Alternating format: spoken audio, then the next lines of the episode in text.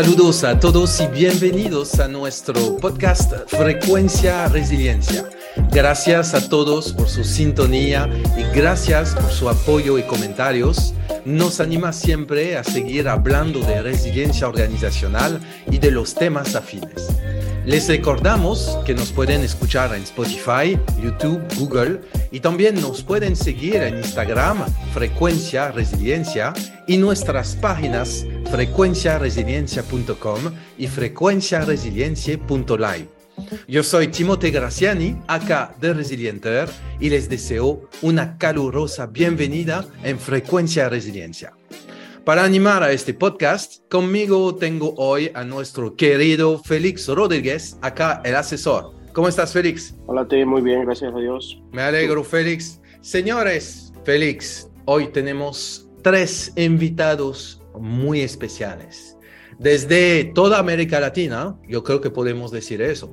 Colombia, Argentina y Costa Rica. Y por supuesto nosotros, República Dominicana aunque obviamente ustedes saben que yo, yo soy francés, pero ya dominicanizado desde hace mucho tiempo.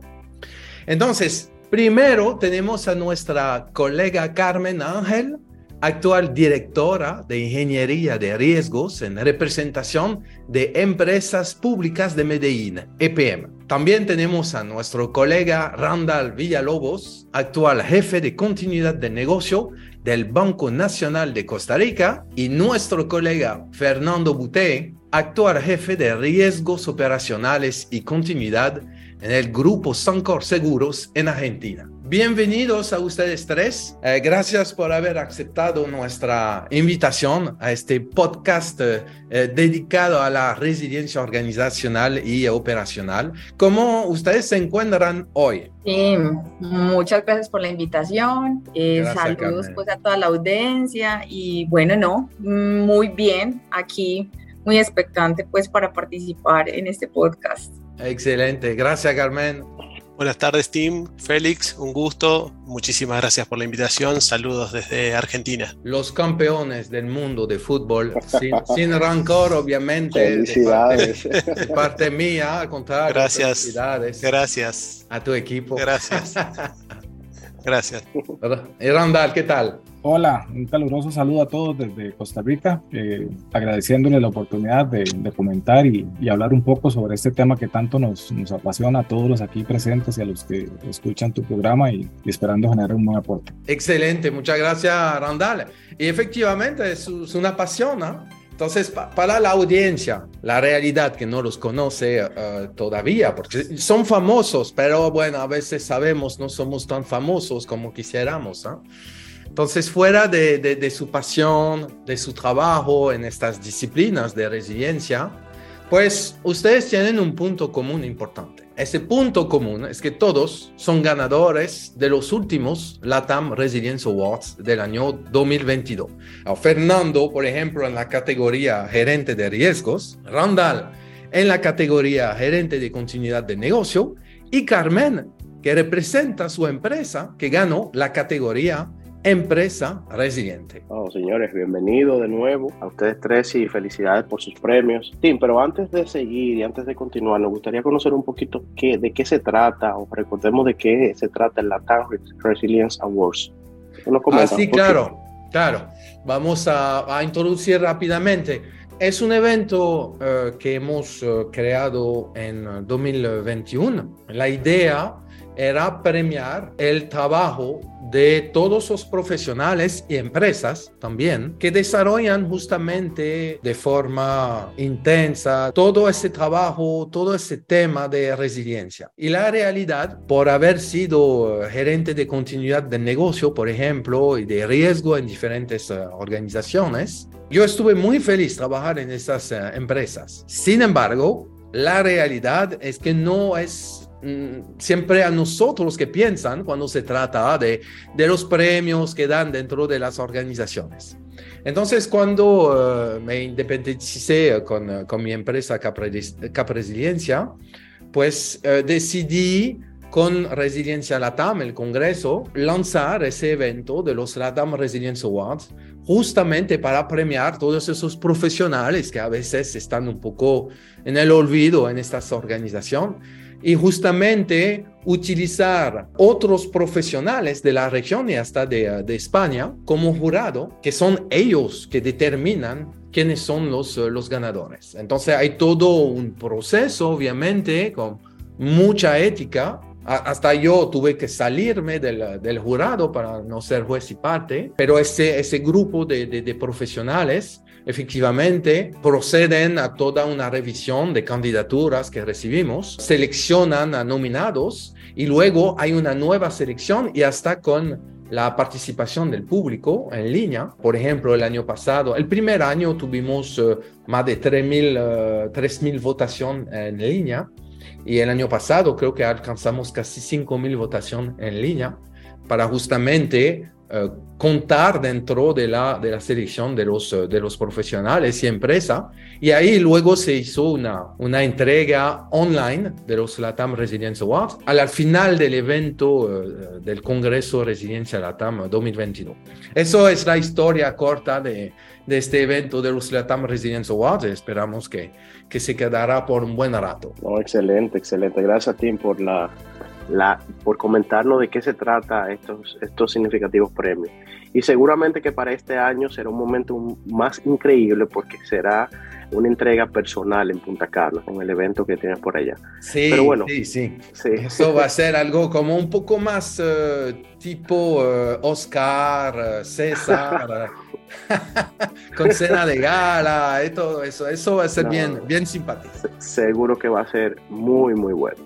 Pero con esto también me gustaría preguntarle a nuestros invitados eh, qué se siente ganar este premio, este reconocimiento por su trabajo, que como dice Tim, definitivamente en muchas ocasiones nuestras áreas no se ven como tal vez otras áreas de negocios y demás, pero para, la, para estos temas de resiliencia, riesgos o continuidad, ¿qué tal? ¿Qué se siente? ¿Cuál fue la experiencia? Fernando, Carmen, Randall, lo que quieran aportar. Empiezo yo, eh, aunque sería primero las damas. Realmente la experiencia fue muy, muy especial, este, fue muy halagador para, para mí en lo personal que, que, un jurado de renombre, como dice Tim, eh, haya evaluado toda mi trayectoria profesional y realmente este jurado conozco a, a, muchos de ellos y realmente son profesionales de renombre a nivel internacional. Eh, realmente fue muy halagador en esa primera instancia que quede eternado. Eh, y luego toda la, la, instancia del proceso de votación y, y, y, finalmente la premiación en sí también me, me permitió recoger muchos mensajes motivacionales de parte de, mi gente conocida, de profesionales, colegas latinoamericanos que me apoyaron este, y, también, digamos, realmente me reconocieron en, en el premio. Eh, para mí fue una experiencia maravillosa y que realmente y sinceramente recomiendo a los profesionales de Latinoamérica que, que se sumen y apoyen con la postulación de, de este tipo de premios porque es un, un, broche de oro por ahí para una trayectoria profesional interesante y que vamos desarrollando y tal vez no nos damos cuenta hasta que llegan estos hitos tan, tan importantes, ¿no? Carmen, en no sé mi si caso, sí, en mi caso es un reconocimiento a una empresa que ha atravesado por momentos muy, muy difíciles en los últimos años, a pesar de tener bajo su mando un proyecto de construcción de una de las centrales hidroeléctricas más grandes de Latinoamérica y donde tuvimos un siniestro bastante complejo, para nosotros de alguna forma es un reconocimiento a esa labor, digamos, lo que se tuvo desde el inicio, durante y después, a todo un equipo, digamos, lo que ha puesto también desde la alta dirección hasta las personas que, han, que trabajan en en el día a día de las operaciones de nuestros negocios. Entonces nos sentimos como muy orgullosos, muy orgullosos de llevar, digámoslo, en la mano como ese premio y también de representar digamos, eh, de alguna forma como nuestro sector, nuestro país, bueno, etc, etc. Muchas gracias. Excelente. Ronda, cuéntanos. Claro, bueno, primeramente sumamente halagado y, y agradecido con, con el reconocimiento. Creo que haciendo eco a lo que decía ahora Fernando, el, haber quedado primeramente en esa terna ya era una, una un reconocimiento importante que a uno le, le generaba una gran satisfacción, pero el, el, reconocimiento final, aunque sea un reconocimiento personal, yo, yo lo tomé y así lo, lo, expresé en mi organización. Primero es, es el esfuerzo de todo un equipo de trabajo que viene haciendo una serie de labores desde hace mucho tiempo en el banco y también del apoyo de la organización que nos brinda a, a esta área que yo represento y, y que lidero en, en, el Banco Nacional de Costa Rica. Y al final de cuentas es una forma de, de, hacer sentir que todo lo que se ha venido haciendo, el esfuerzo de los años, la, las pérdidas de sueño en, en, situaciones de incidentes o crisis, eh, el estrés, etcétera, etcétera, tiene tiene una gran valía y adicionalmente el poder usted compartir toda su experiencia y lo que usted ha venido haciendo durante estos años con ese panel de expertos que, que se tomó la, la, difícil tarea de evaluar a cada uno de los que presentamos y, y, hicimos ponencias sobre el trabajo y los diferentes desarrollos que hemos venido haciendo en el tiempo, creo que al final de cuentas genera una enorme satisfacción en uno como persona y a nosotros como institución de recibir un reconocimiento de este tipo. Definitivamente este tipo de, de premiaciones y de reconocimientos los felicito porque yo creo que a todos nos, nos motivan a los que trabajamos en este sector y nos ayuda a darnos una, un motivador más. Eh, yo creo que después de recibir este premio uno tiene un reto mayor y, y, todavía muchísimo más responsabilidad de la, de la que ya tiene diariamente porque hay que seguir mejorando y hay que seguir trabajando en hacer cada vez mejor las que definitivamente esto es un, un gran evento, un gran reconocimiento para todos los que aquí participamos y creo que felicitarlos también a ustedes por el enorme esfuerzo que sé que hacen para mantener vivo y activo estos temas de continuidad, resiliencia y de riesgos eh, en el tiempo. Sí. Gracias por, uh, por, por sus palabras a, a, los tres. Creo que realmente es lo que buscábamos alcanzar con uh, la creación de este evento. Bueno, lo, lo, único a mí que me decepciona es que nunca podré ganar. Es, eso, es, es, eso, eso es mi única decepción, pero es otra, es otra, otra cosa también, es uh, muy, muy gratificante uh, poder así participar también a estos eventos de, de aquel lado de la, de, de, la barrera. Ahora bien, creo que es un buen momento para preguntarle sobre su visión de estas disciplinas. ¿Cómo ven la evolución del rol de las, en las organizaciones? ¿Realmente ustedes creen que las organizaciones dan suficiente peso o valor a este trabajo que arduamente hacemos, que estamos haciendo todavía, o lo ven diferente? Bueno, Félix y Tim y toda la audiencia, la verdad, desde EPM, yo pienso que sí se le da mucho valor, pero ha sido una evolución. O sea, esto no ha sido siempre así desde el principio. Eh, sí. Si nosotros nos vamos a los inicios de, digamos, lo de la gestión de riesgos y el tema de continuidad de negocio, desafortunadamente aprendimos a gestionar el riesgo desde la reactividad y no desde la proactividad. Claro. Pero cuando se nos materializan Ca ciertos Carmen, riesgos, un, una pregunta dime. antes que tú sigas. Eh, ¿Cómo tú caíste en riesgos? Porque, ah, okay. porque no es algo historia, que sí. sí. porque no es sí. algo que siempre se estudia, yo no sé todavía. Así ¿sí? es. Entonces, ¿cómo tú caíste Esa es una ahí? historia chévere, sí, esa es una historia chévere. Realmente mi génesis es uh -huh. de auditoría interna. Ya. Hace muchísimos años, lo que pasa es que si les cuento los años ya me calculan la edad. Ah, no, no, es muy joven. Yo, yo, pensaba que tú habías hecho una maestría en EAFITA ya. Mentiras, mentiras, no, no importa. Muy orgullosa de mis 44, pero cuando yo inicié, digámoslo, eh, inici mis inicios profesionales fueron en firma. Yo trabajé en KPMG, después trabajé en Ernst Young y ahí básicamente eh, trabajábamos el riesgo, pero desde el punto de vista de auditoría, o sea, identificábamos riesgos cuando hacíamos auditoría, auditorías internas, ¿cierto? Ya, pues cuando fue apareciendo, digámoslo, este tema de riesgos, nosotros creamos, incluso en Ernst Young en su momento, una dependencia, un área de riesgos que, donde empezamos a hacer esas consultorías. Ya, ya de ahí pasé pues a trabajar propiamente como por así decirlo, más al sector real. En Alpina, yo viví muchos años en Bogotá. Eh, Alpina es una empresa de productos lácteos, una de las mayores empresas en Colombia de productos lácteos. Ahí empecé también como gerente de auditoría, pero la auditoría tenía un apellido y era auditoría basada en riesgos. Ya. Les estoy hablando pues del año 2011, en Argos también. Entonces de ahí fueron mis inicios y me fui enamorando del tema. Yo creo que una de las particularidades, incluso a veces hablo de requisitos para llegar a ser un risk manager, es que tú te enamores de este tema, porque de lo contrario va a ser muy difícil movilizarlo en la organización. y empecé, y empecé ahí a, a estudiar, hice una maestría en gestión de riesgos con la Universidad Francisco Vitoria en España. Tuve una, una muy buena profesora que es Isabel Cáceres, una persona que te hace también enamorarte como de, oh, este tema. Claro, tú sabes que Isabel es adicional miembro de la, del jurado. Así es, así es. es que buena, buena casualidad, tú es. Claro, cuando yo vi, cuando cuando hicimos como esa sustentación, digamos, lo de los premios y vi a Isabel ahí, para mí fue una sorpresa, una sorpresa súper grande porque Isabel y yo, digámoslo, ella fue mi profesora de maestría en su momento, porque también les estaba hablando que fue ya hace tiempo, en el 2014, y tuve la oportunidad pues también de cursar en las algunas materias pues de, de este tema en España, en Madrid, y la verdad fue bastante interesante. Y de ahí empezó como mi pasión del tema de riesgos, me fui alineando, fui directora de riesgos de Argos, fui directora de riesgos de en la Cámara de Comercio también y ahora tengo este reto NPM. Excelente, excelente. bueno, eh, eso es, es así que tú caíste.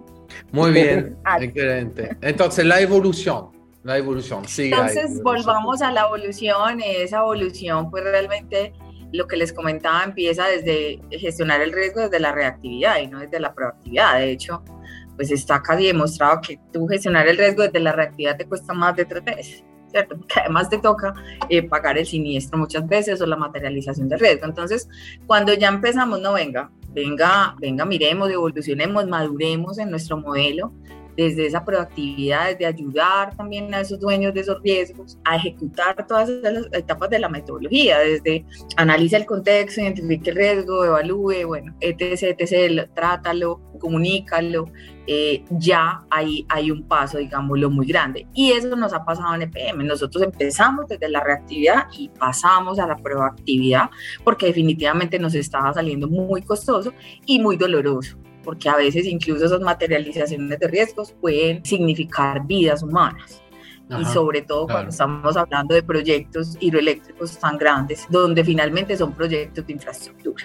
Entonces, yo creo que sí se les ha dado mucha importancia a hoy, pero esa es fruto de una evolución que hemos tenido en los modelos de gestión de riesgos. Bueno, y creo que, creo que eso para, aportar un poquito, creo que eso se ha combinado también con las situaciones vividas, principalmente por tu sector, Carmen, por el hecho de, que regularmente pasan situaciones o eventos que obligan a que nuevas regulaciones, nuevas decisiones se tomen, dándole mayor peso a la profesión, a la función como tal. No sé, ahí que tú, que tú Sí, claro. Sí, claro, eso, eso también ha sido muy importante, la inclusión obligatoria también por parte de los entes de control. Obviamente estamos hablando del sector de servicios públicos, entonces es mucho más regulado. Mi empresa es una empresa pública, entonces es mucho más regulado. Eso nos ha dado un impulso, pero sabes que sabes que le doy yo mucho peso, que, que no sea por obligación, sino por convicción, sino que sea una iniciativa estratégica organizacional, que sea la alta dirección la que promueva los temas, la que yo les cuento en una empresa como EPM, pues estamos hablando de la segunda empresa más grande de Colombia, solo hasta hace dos años y medio se creó la vicepresidencia de riesgos. Eso no significaba que no se gestionaran los riesgos nunca, pero solo hasta hace dos años y medio se creó una vicepresidencia de riesgos y de ahí se crean temáticas o direcciones que tienen que ver propiamente con la dirección de ingeniería de riesgos, con la dirección de seguros, o sea, dándole esa importancia. Entonces uno dice, eso sí es consecuencia de una evolución. Y a hoy yo puedo decir, todas las decisiones que se toman en EPM siempre van acompañadas de un análisis de riesgo. O sea, ahora es, es lo contrario, venga, eh, no, no tanto trabajo, o sea, espere, espere, espere, o sea, para pasar una puerta, entonces es un análisis de riesgos. Estamos como en el lado contrario. muy rico, muy rico para mí. La contraparte del éxito, eso. Exacto, la contraparte del éxito es que ya me toca esconderme, o sea, más o menos así. Muy bien, muy interesante. Fernando, de tu lado, ¿tuviste la misma evolución? ¿Cómo, cómo fue todo eso? Eh, al menos aquí en, en, Argentina, digamos, todo el desarrollo de estas disciplinas de gestión de riesgos y continuidad de negocio, entiendo yo que tienen muchísimo margen de crecimiento porque concretamente está siendo implementada en bancos y en aseguradoras, fundamentalmente, los, marcos regulatorios también así lo exigen pero el resto de las industrias manufactureras, automotrices, ¿sí? alimenticias, este, no están eh, implementando con la madurez que, yo veo reflejado en las palabras de Carmen y Randall seguramente a continuación también lo puede llegar a decir. Tal vez fruto de que por ahí eh, estos eventos imprevistos, eh, de la mano de la cuestión de eventos naturales, estoy hablando de ciclones, sismos y demás, en esta parte del mundo, si se quiere, son, son digamos, no, no, suelen ocurrir con frecuencia, por lo menos en, gran parte de nuestro país.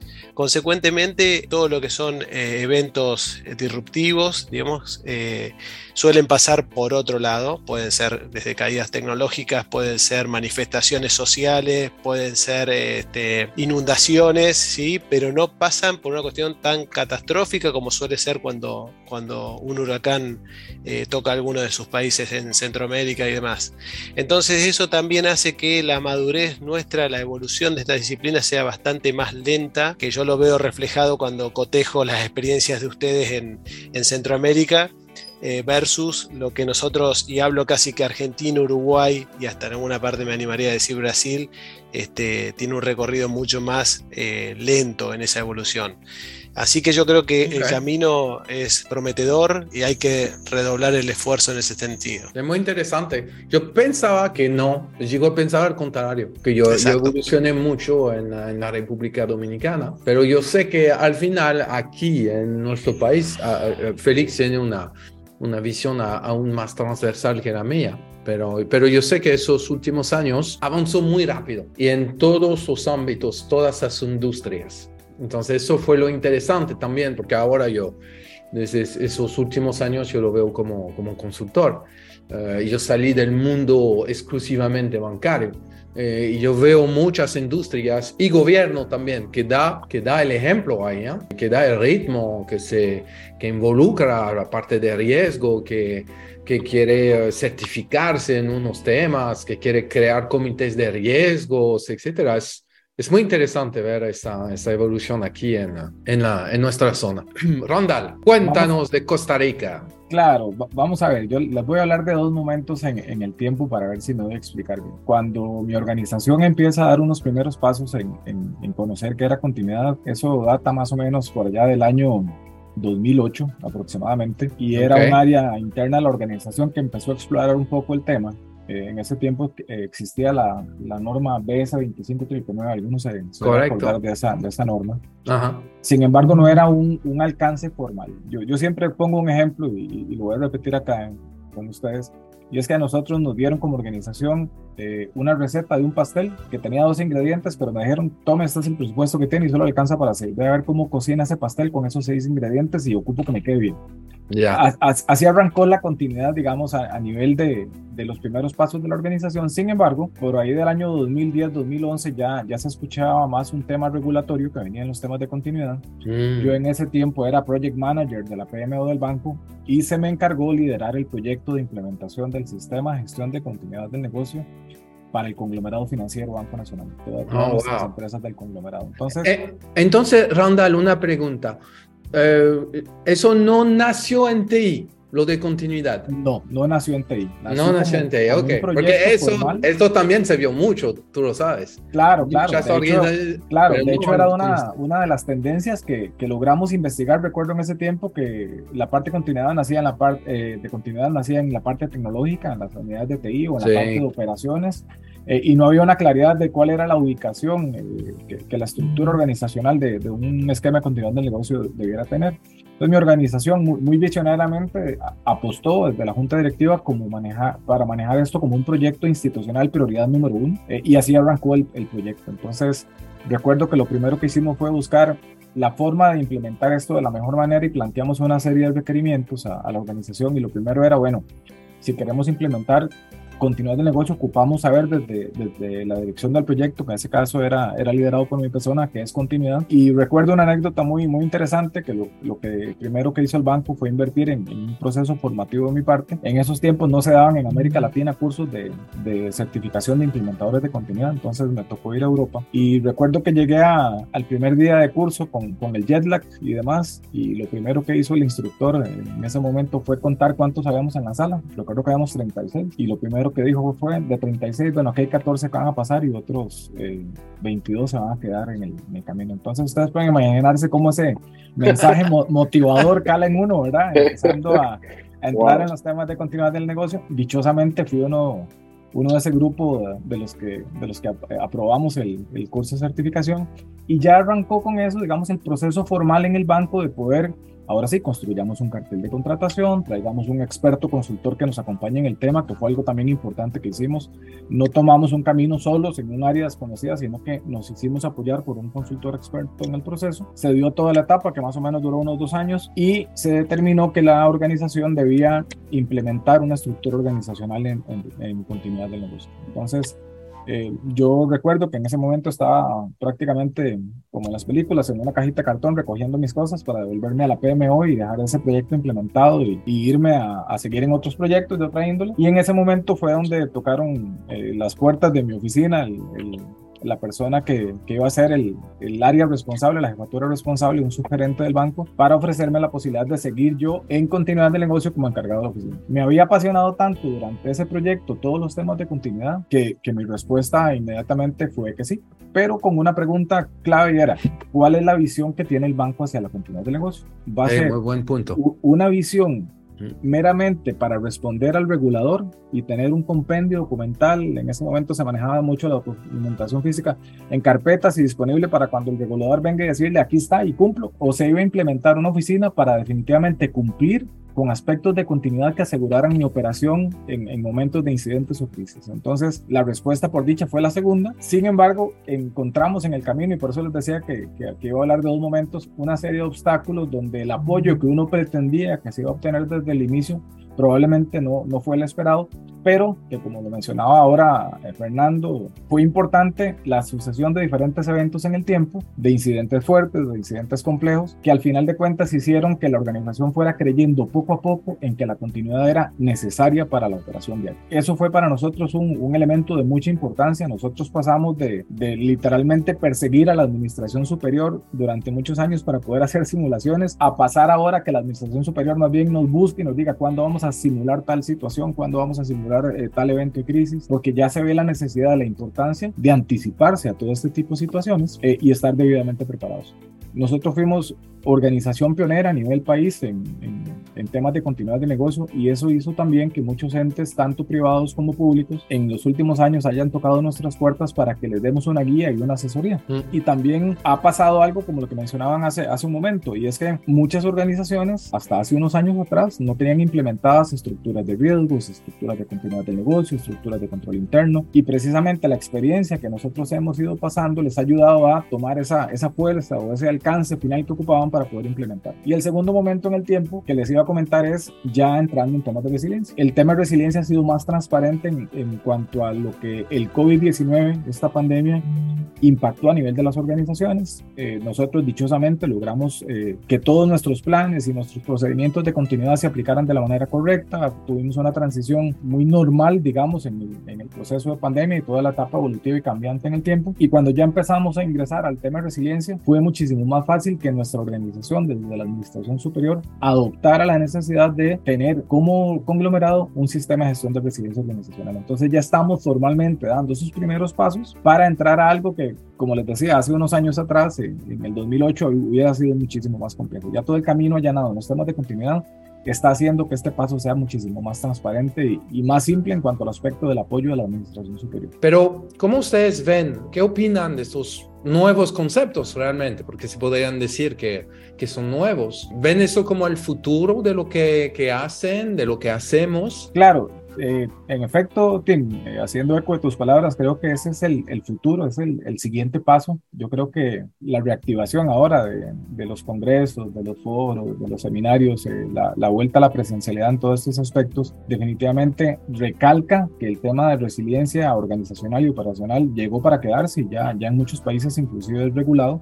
Y ya países como el nuestro ya está empezando a tomar ese camino, como mencionaba anteriormente, de manera formal. O sea, ya, ya el tema, digamos, también de especialización del personal en estos conceptos, ya hay organizaciones y entes internacionales también que tienen marcos específicos de resiliencia que lo que permiten es darle a uno una guía muchísimo más específica de, de cuál camino tomar y seguir.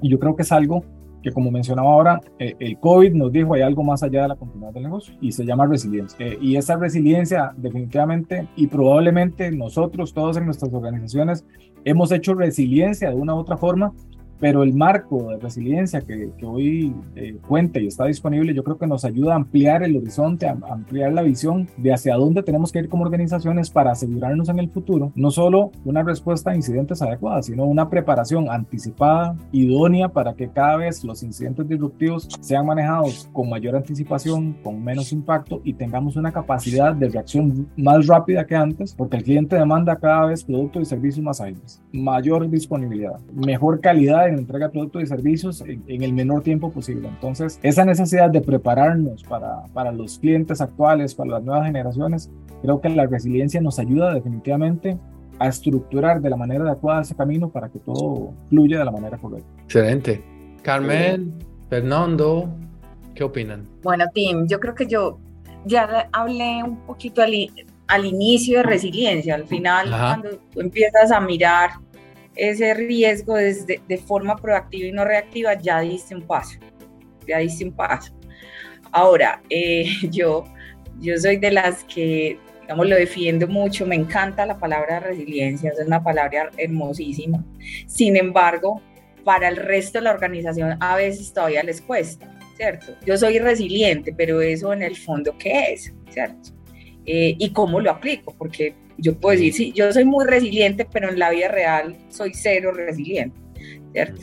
Entonces, tratar también como de hablar en términos eh, básicos, yo, yo siempre le digo a mi equipo, eh, responda a esta pregunta, ¿usted cómo le explicaría a un niño de 5 años qué, qué hace usted?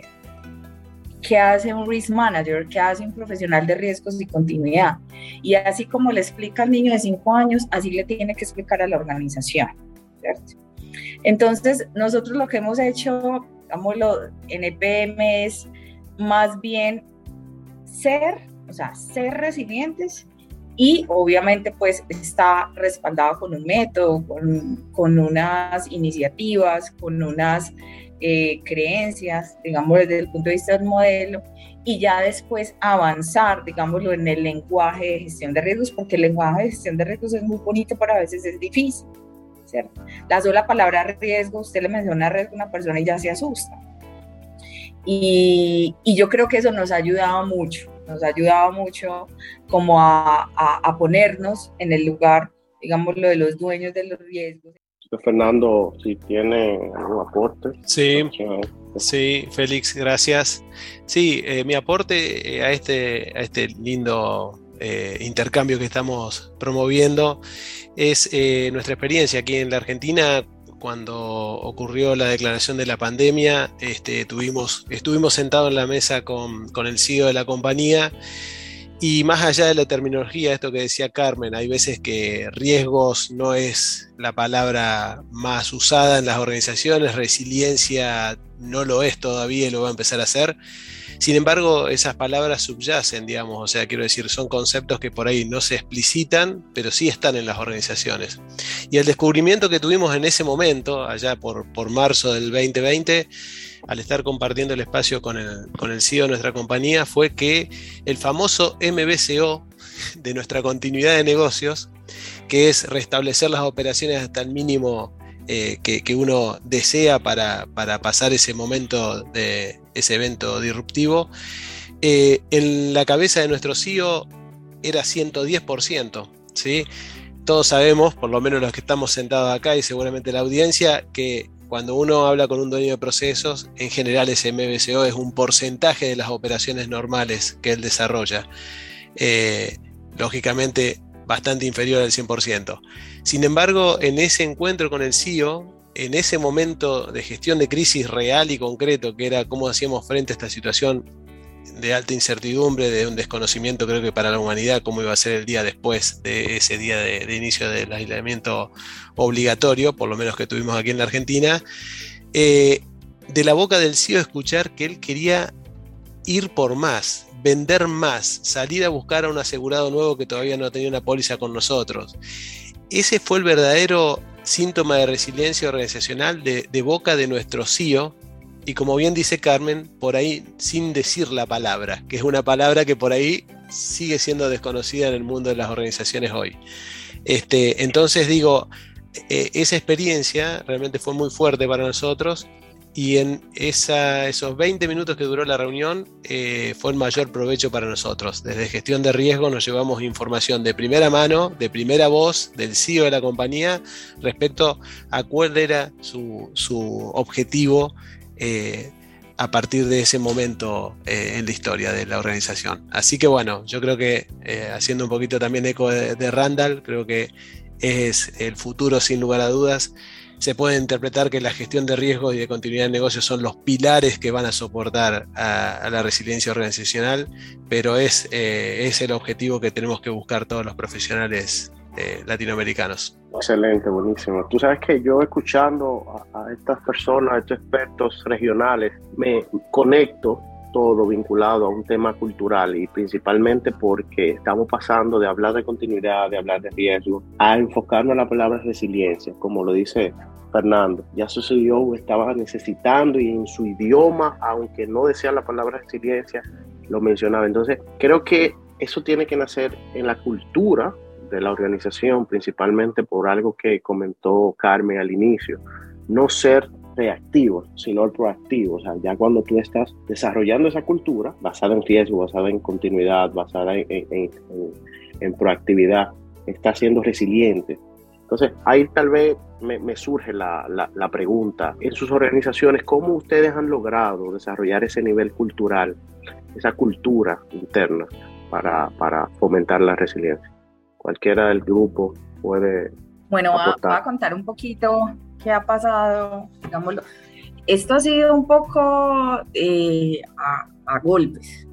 Esto no, esto no fue que nacimos de un día, uy, qué rico eh, la gestión de riesgos, o uy, qué rico la continuidad. No, hay que ser muy sinceros y esto sí ha sido particularmente, y yo creo que en Colombia en general ha sido porque se nos han materializado muchos riesgos y va, muy en línea, digámoslo, de lo que también mencionaba al inicio, y es esa materialización de esos riesgos, de esos siniestros que hemos tenido, pues nos ha obligado un poco a replantearnos, venga, ¿qué pasó acá? Y de igual forma las personas, pues y también por el ser un sector público, eh, un sector tan regulado, pues también se cuidan mucho como, como, como altos directivos de la organización porque finalmente también van a estar en riesgo sus patrimonios, ¿cierto?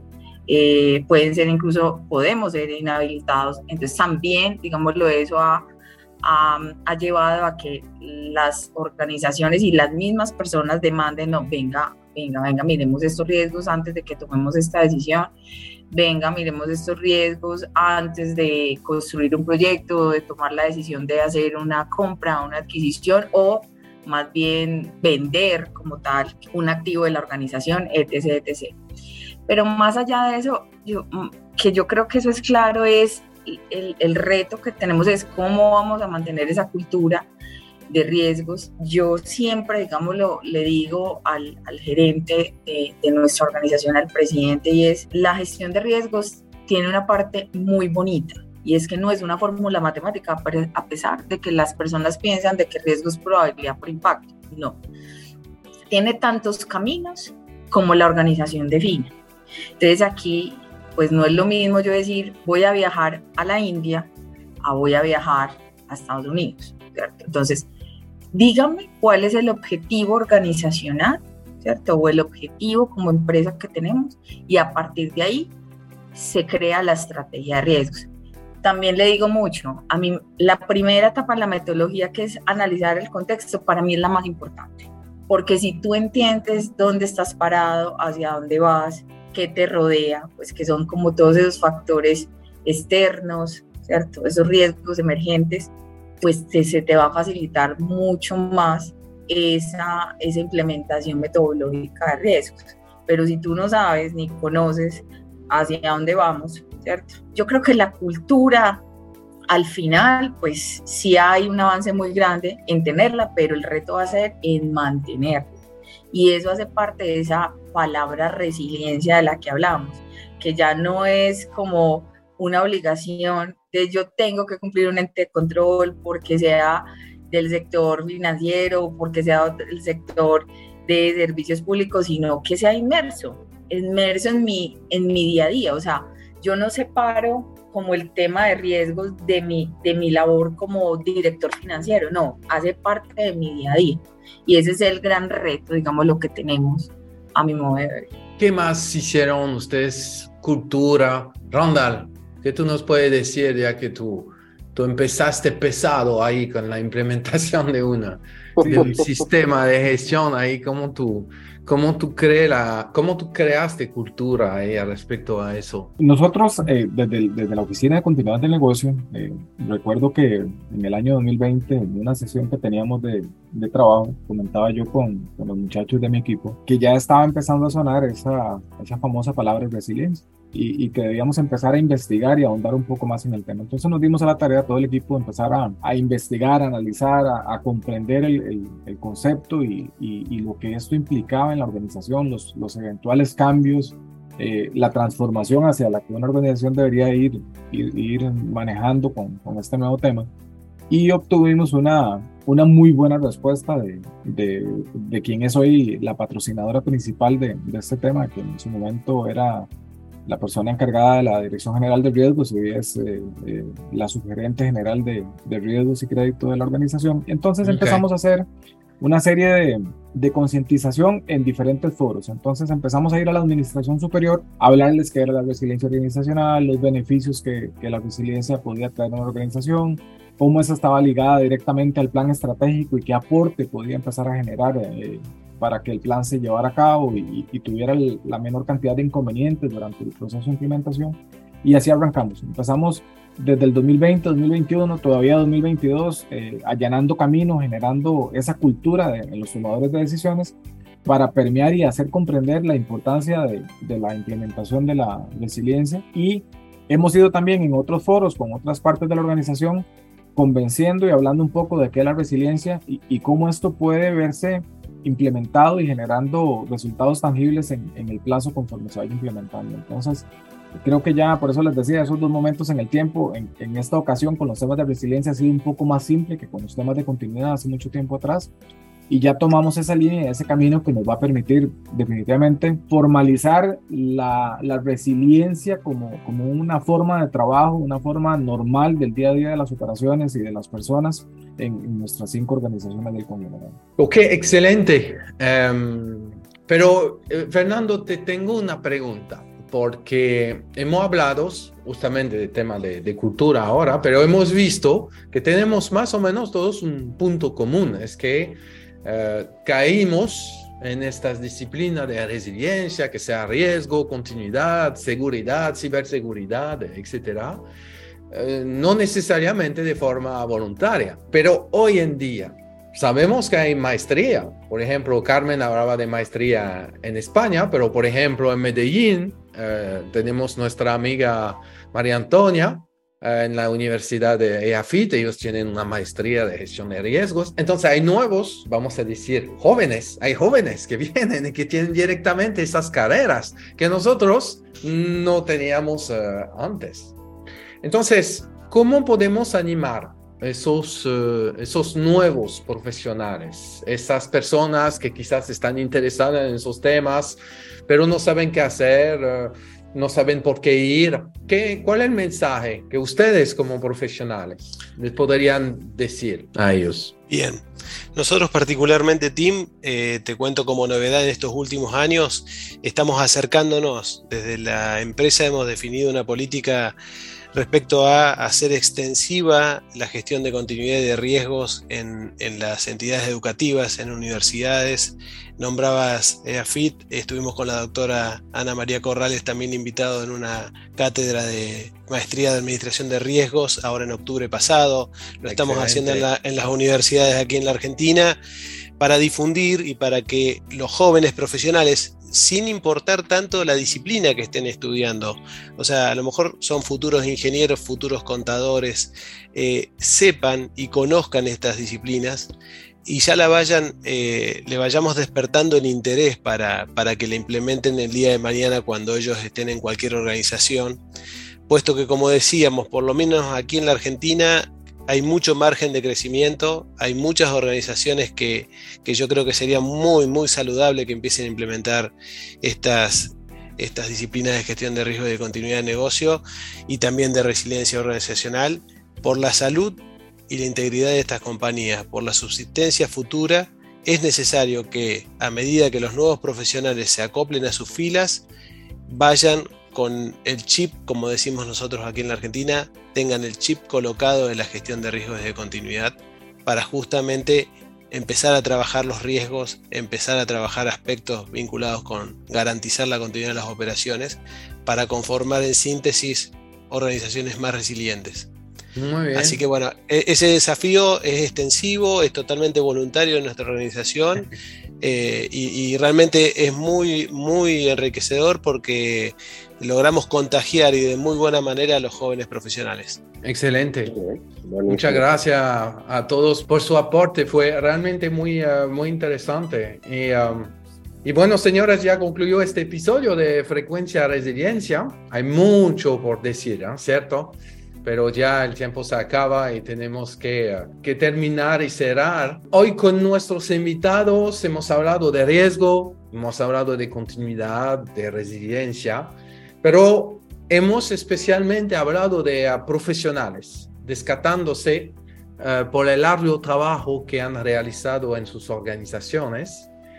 Queremos realmente felicitarlos a ustedes por su labor, persistencia y hoy, adicional, tienen un premio internacional de sus pares que reconocen eh, el trabajo que realizaron.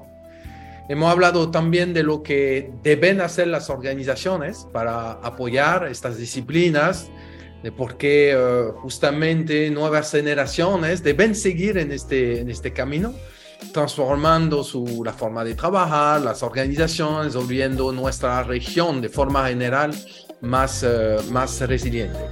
Así que muchas gracias a ustedes tres, a Félix por sus comentarios, por compartir su conocimiento y experiencia con nosotros y la audiencia. Fue muy, eh, muy agradable poder escucharles, que podamos aprender de, de ustedes, que son profesionales con muchos años de, experiencia. Así que gracias por haber aceptado nuestra, nuestra invitación y dedicarnos un poco de su eh, tiempo valioso en este eh, podcast. Eh, señores, nos damos cita para nuestro próximo podcast con más sorpresas aún. Así que les esperamos a todos. Gracias por su sintonía y sean siempre resilientes.